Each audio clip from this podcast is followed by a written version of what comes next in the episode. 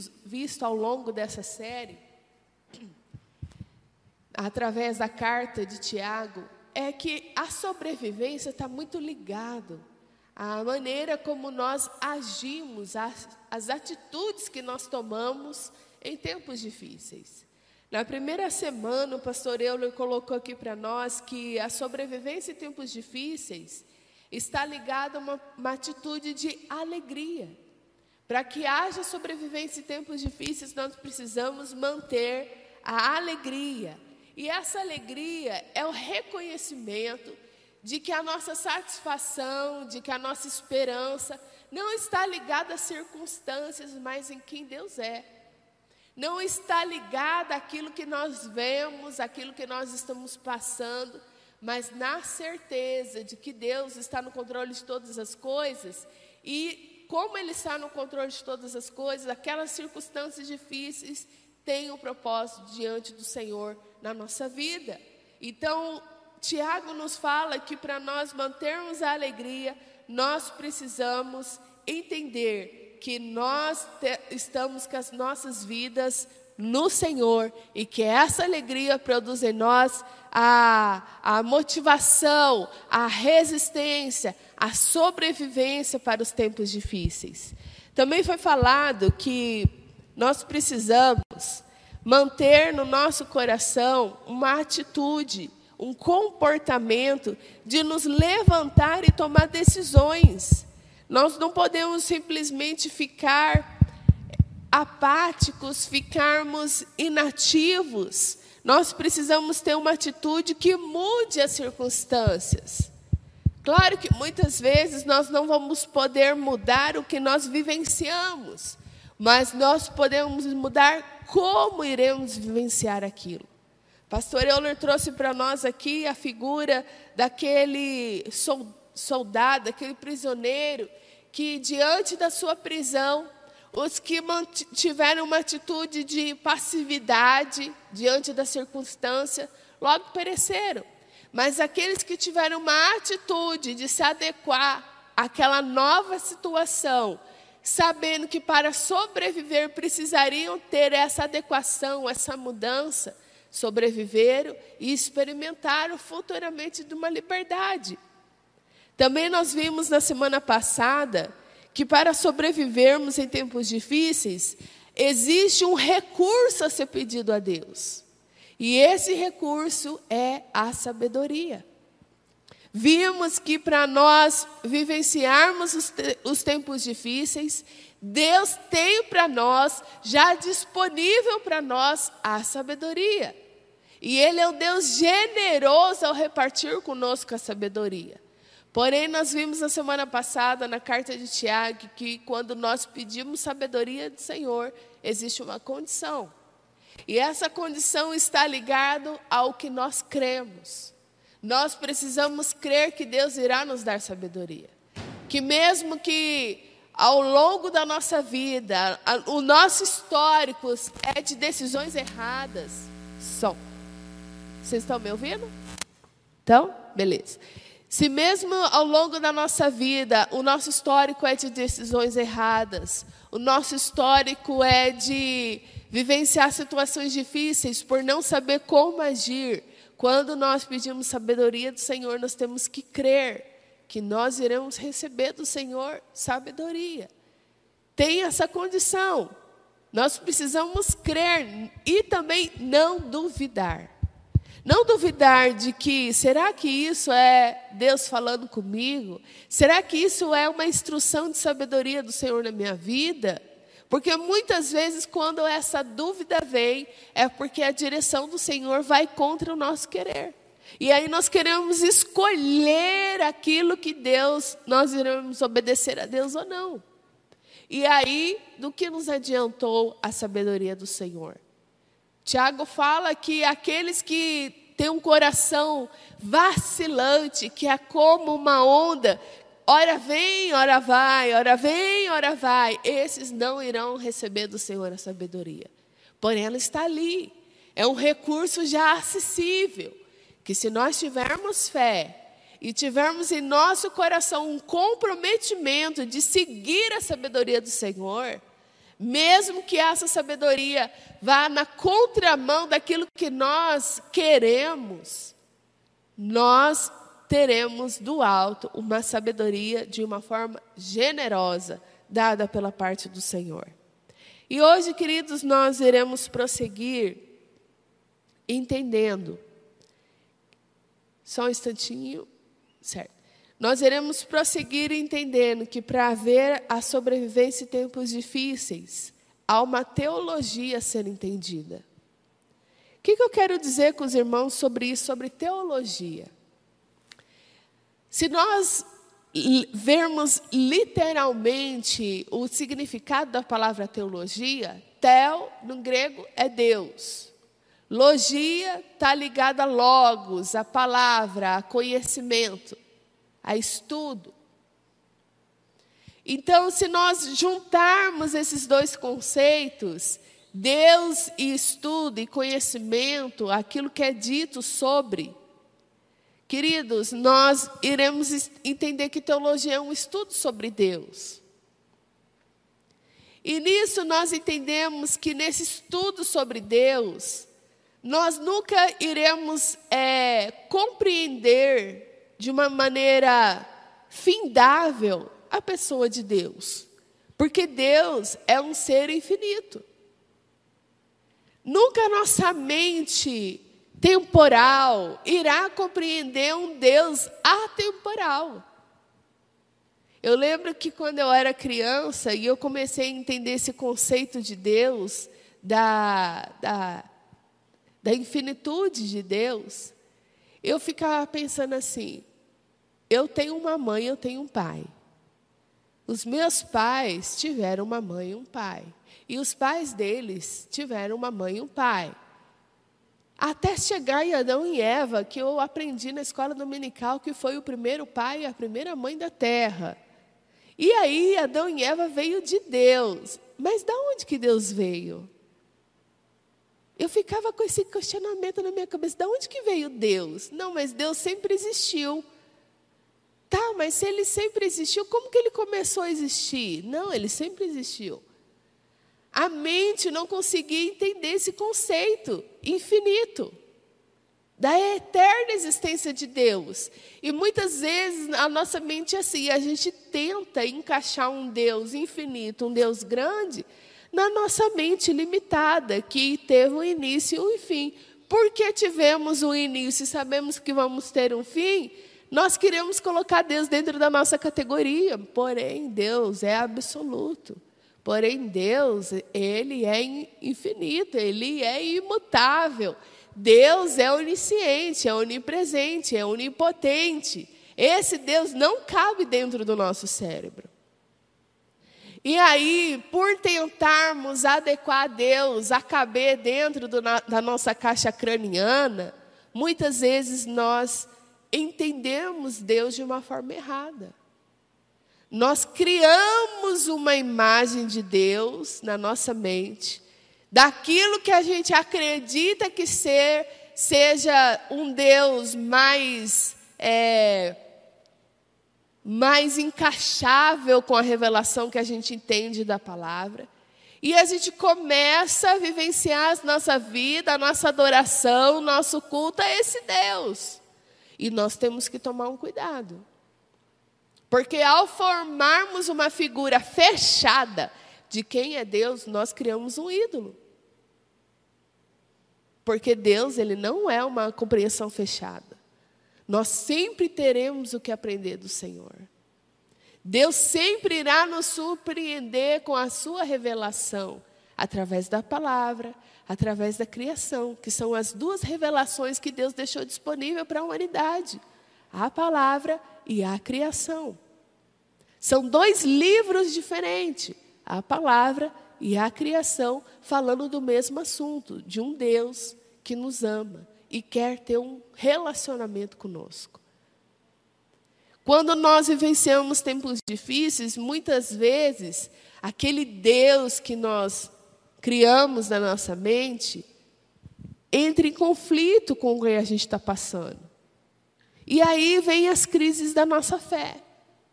É aí onde que a nossa espiritualidade oscila.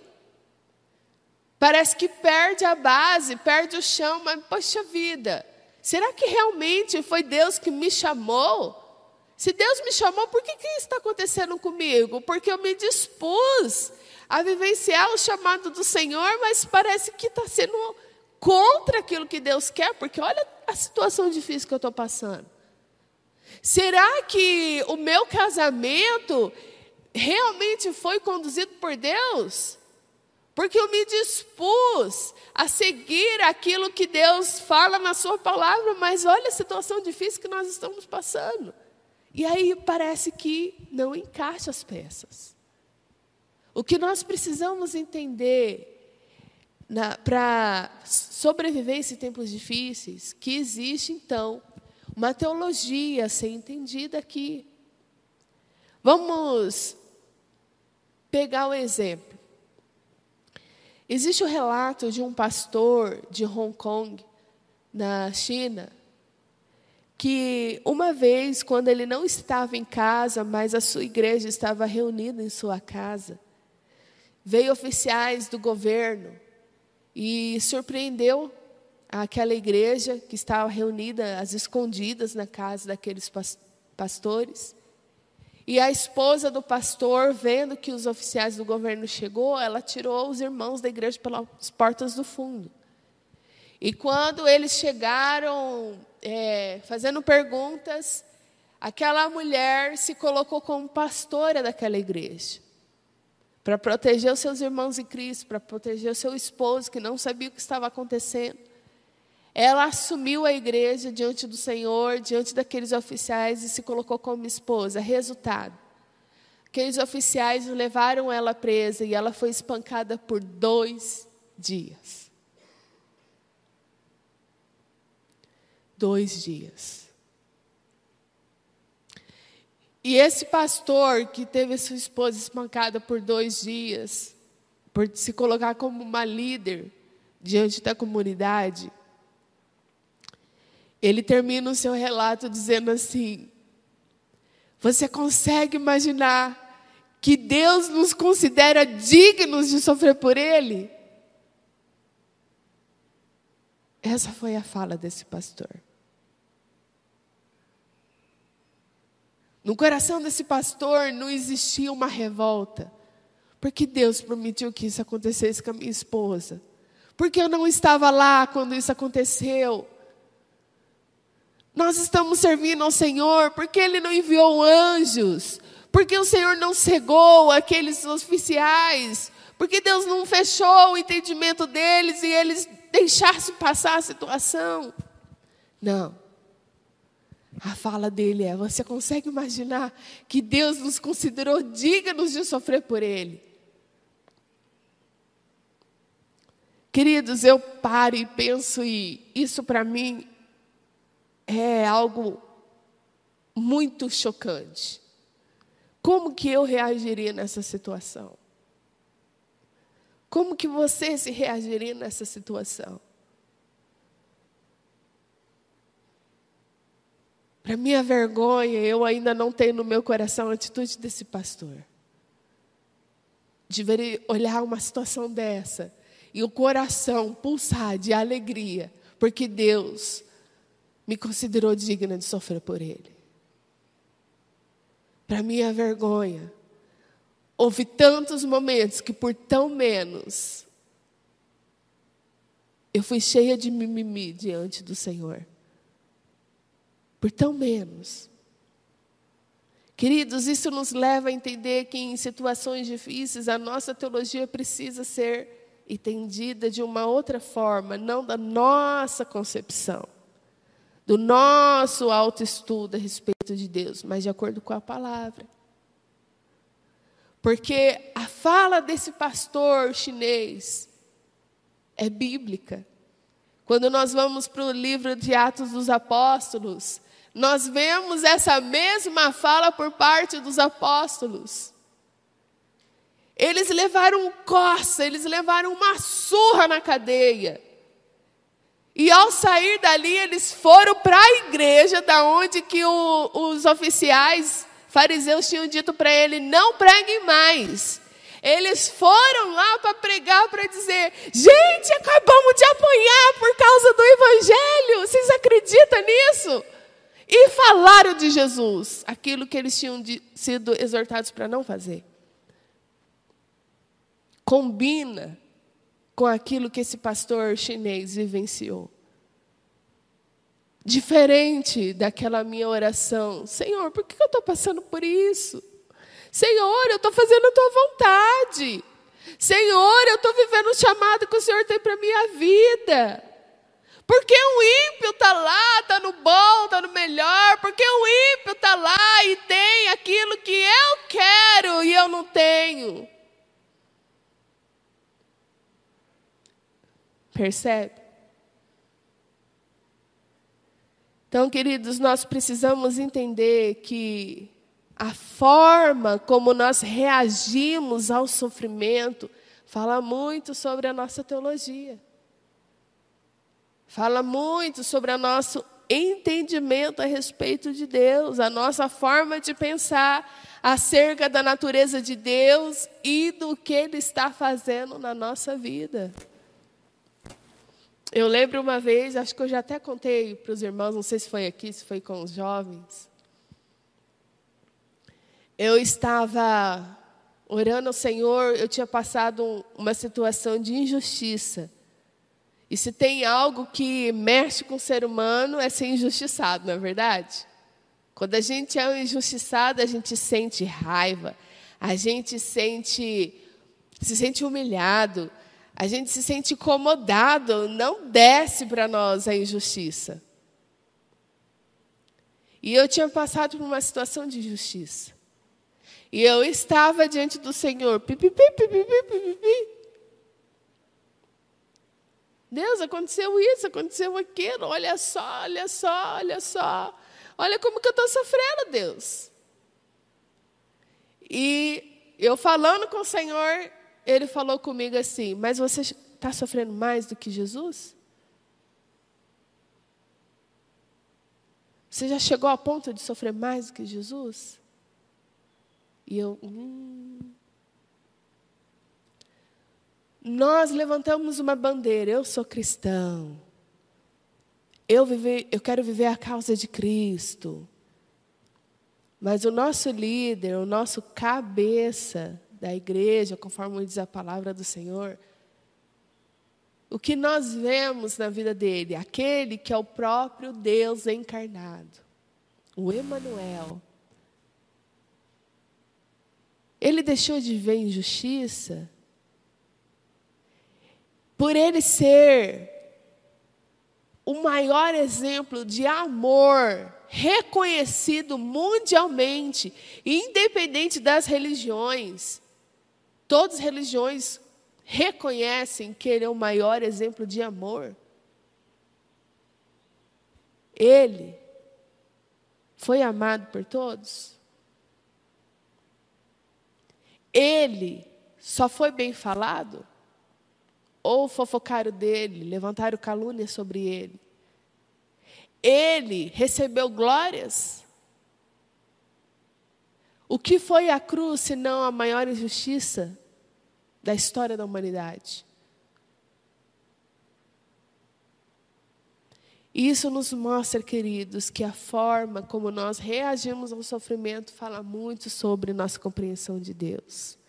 E hoje, se nós estamos desanimados, talvez seja porque nós estamos com uma perspectiva errada.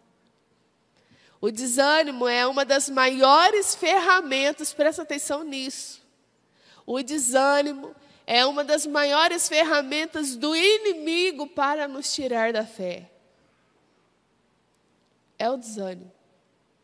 Ele pode correr a nossa confiança em Deus e fazer com que a gente fique desiludido, como se nada jamais fosse mudar. E aí na nossa cabeça fica a pergunta: do que adianta tentar? Do que, que adianta tentar? O que, que adianta eu tentar trazer meu filho nos teens?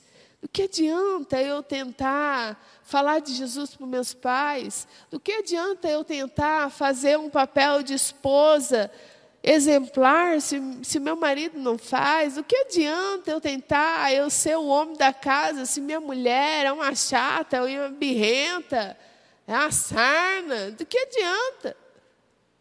Eu desânimo. E aí, queridos, nós precisamos, diante desse estado de espírito, entender que a gente precisa, muitas vezes, fazer concessões, fazer um, uma entrega, chegar a um entendimento, uma, em uma reedição da nossa da nossa compreensão, muitas vezes errada a respeito de Deus. Em Tiago, capítulo 1, verso 12, a carta que nós estamos embasando, embasando essa série, diz assim, Tiago, capítulo 1, verso 12: Feliz é aquele que suporta com paciência as provações e tentações, porque depois receberá a coroa da vida que Deus prometeu àqueles que o amam. Olha isso. Feliz é aquele que suporta com paciência as provações e tentações, porque depois receberá a coroa da vida que Deus prometeu àqueles que o amam. Qual é a ideia aqui, queridos? Se nós temos uma teologia correta a respeito de Deus, uma teologia bíblica, bíblica, não uma teologia baseada num pregador da vez, não é uma teologia baseada naquilo que eu fecho na minha caixinha, no meu entendimento sobre o que é Deus. E cada um fica com a sua verdade. Hoje a gente vive essa realidade. O que é a verdade? A minha verdade pode ser que não seja a sua verdade. Gente, isso não existe. A verdade é uma só. Quem é a verdade? É Cristo. Ele já disse. Não existe esse relativismo. E hoje a gente vive uma cultura em que tudo bem você ter a sua revelação de Deus, eu tenho a minha revelação de Deus, eu te respeito, você me respeita e vamos nessa. Tá bom, você pode ter essa compreensão, eu posso ter essa compreensão, mas Deus não está nisso, não. Não é porque a gente fez esse acordo que Deus vai respeitar um acordo que foi feito aqui. Ele é Deus, ele é absoluto. Ele vai continuar sendo quem ele é, independente do acordo que a humanidade fez aqui nesse globo terrestre. Ele não está dentro disso. Ele já se revelou através da natureza, da sua criação e através da palavra. E aqueles que estão com um entendimento dentro da palavra conseguem suportar com paciência as provações e as tentações, porque estes que estão com uma compreensão de quem é Deus, de acordo com a palavra, entende que isso é só um momento, que isso não nos define, que isso é findável, e o que é eterno não é sofrimento, o que é eterno não é provação, o que é eterno é aquilo que Deus prometeu. É uma coroa, é um, um, um prêmio recebido, é um, um relacionamento vivido. Queridos, o céu não é um cheque de milhões para a gente usufruir. O céu é um relacionamento. O céu não é as Ilhas Maldivas para você ir passar férias. Nós não vamos passar férias no céu, ficar à toa. Lá no céu, nós vamos vivenciar um relacionamento sem limites com Deus. É onde que nós poderemos vê-lo face a face. É onde que nós poderemos interagir com Ele sem as limitações dessa carne, desse tempo. É onde que, junto com Ele, nós seremos um só uns com os outros. É relacionamento. E quando nós entendemos isso, nós entendemos que nós já podemos vivenciar o céu aqui na terra. Nós já podemos nos deliciar do eterno aqui na terra. E isso nos deixa felizes, mesmo diante de provações.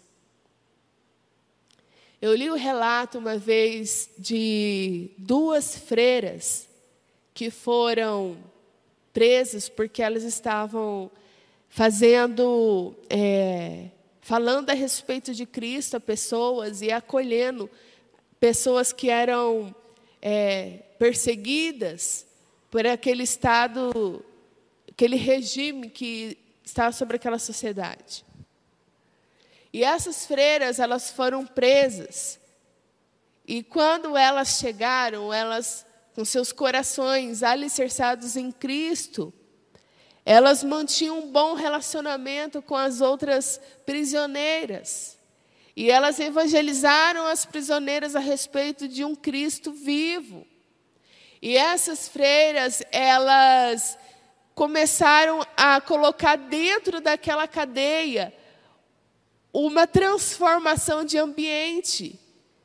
Aquela cadeia começou a se transformar em um lugar de alegria, de satisfação. Então, aqueles soldados falaram: vamos tirar elas, vamos isolar elas isolou as duas numa cela, para não ter contato com o resto da prisão. E aquelas duas mantinham sua vida de devoção a Deus. Aquelas duas mantinham seu, relacionamento uma com a outra, entendendo o que a palavra diz: que onde estiverem dois ou três, ali estarei no meio deles. Elas duas ali eram uma igreja. E elas continuavam naquele ambiente de alegria, de satisfação. Então eles disseram assim para elas: vocês estão proibidas de conversarem.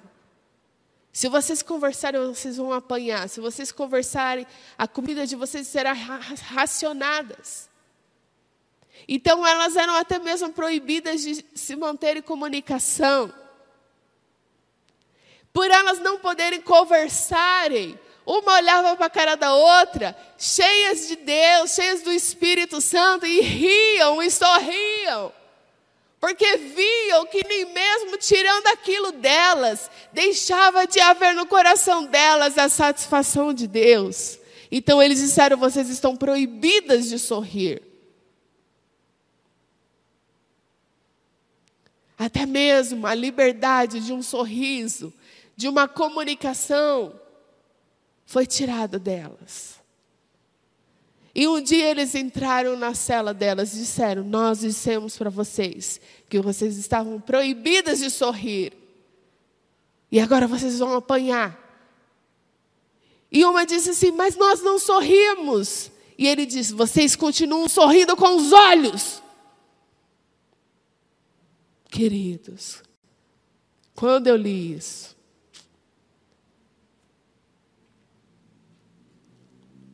Nós cantamos aqui.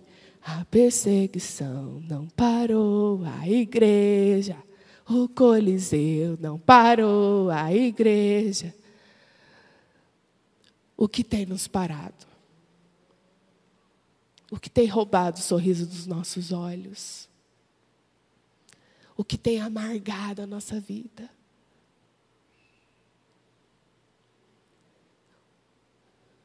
Quem é Deus na nossa vida? Porque se a nossa teologia está correta, nada nos rouba a alegria, a atitude, a sabedoria, nada.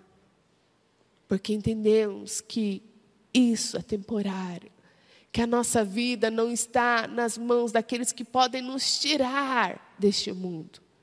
As nossas vidas estão na mão daquele que nos deu uma vida eterna. Para concluir, queridos, nós vamos fazer uma checagem. Se você está desanimado hoje, receba então uma correção da sua perspectiva a respeito da sua teologia de Deus, a respeito das circunstâncias. Se hoje você identifica assim, Deus, olha, realmente isso que a Flávia está falando ali, Deus, olha, está me chocando, e, mas Senhor, eu estou sem força, Senhor, eu estou desanimada, Senhor, olha a minha circunstância. Queridos, em nome de Jesus, olhe para as suas circunstâncias através dos olhos da fé. Entenda que essas circunstâncias estão te colocando em uma posição de dependência de Deus. Essas circunstâncias estão te dando uma habilidade inestimável, tanto para agora como para a eternidade.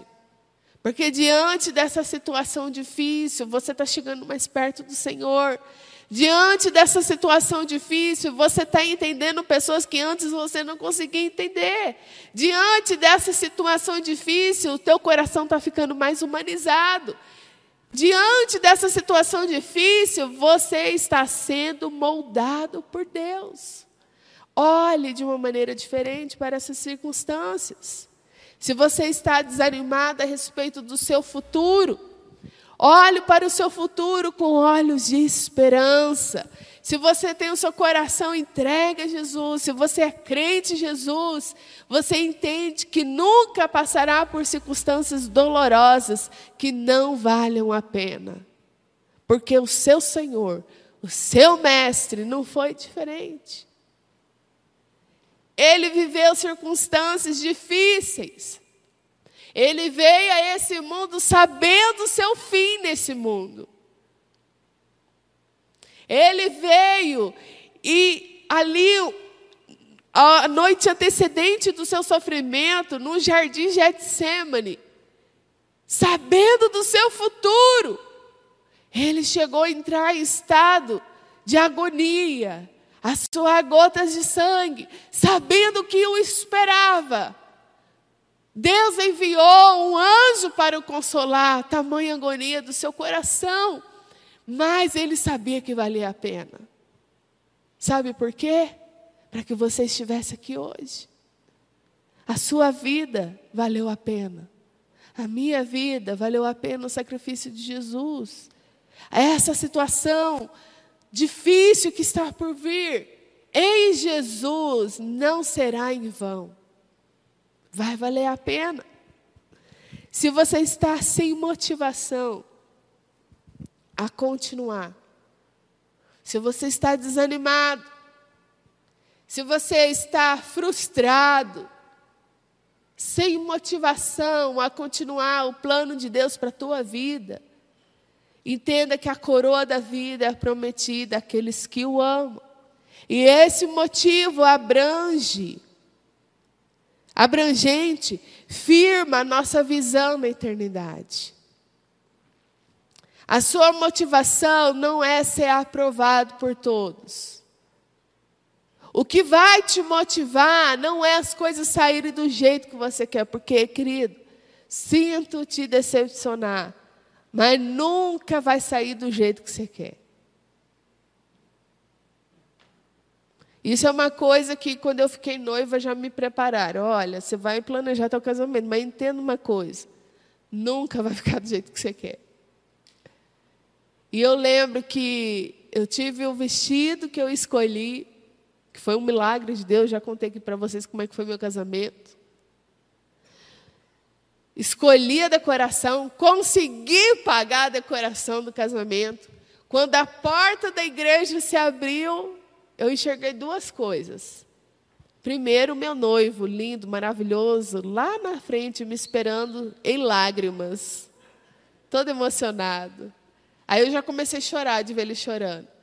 Quando eu abaixei os olhos, eu vi um tapete verde, que eu não estava na minha decoração. Eu tinha imaginado eu entrando por um tapete branco. O que, que aquele tapete verde está fazendo no lugar do tapete branco? Por mais que você planeje, por mais que você faça as contas, por mais que você corra atrás, que você confirme, nunca vai sair do jeito que você quer. E aí onde que está a sua motivação? Sua motivação tem que estar tá lá na promessa. Sua motivação tem que estar tá lá na coroa que Deus tem para você, para aqueles que Ele ama. E aqueles que o amam. É lá. É lá que tudo vai dar certo. É lá. Não é agora. Aqui vai ter provação, aqui vai ter tentação, aqui vai ter dias que a gente vai sobreviver, a gente não vai nem viver, né? A gente vai sobreviver aquele dia. E para isso nós precisamos entender uma teologia, uma teologia embasada na palavra, não em nós.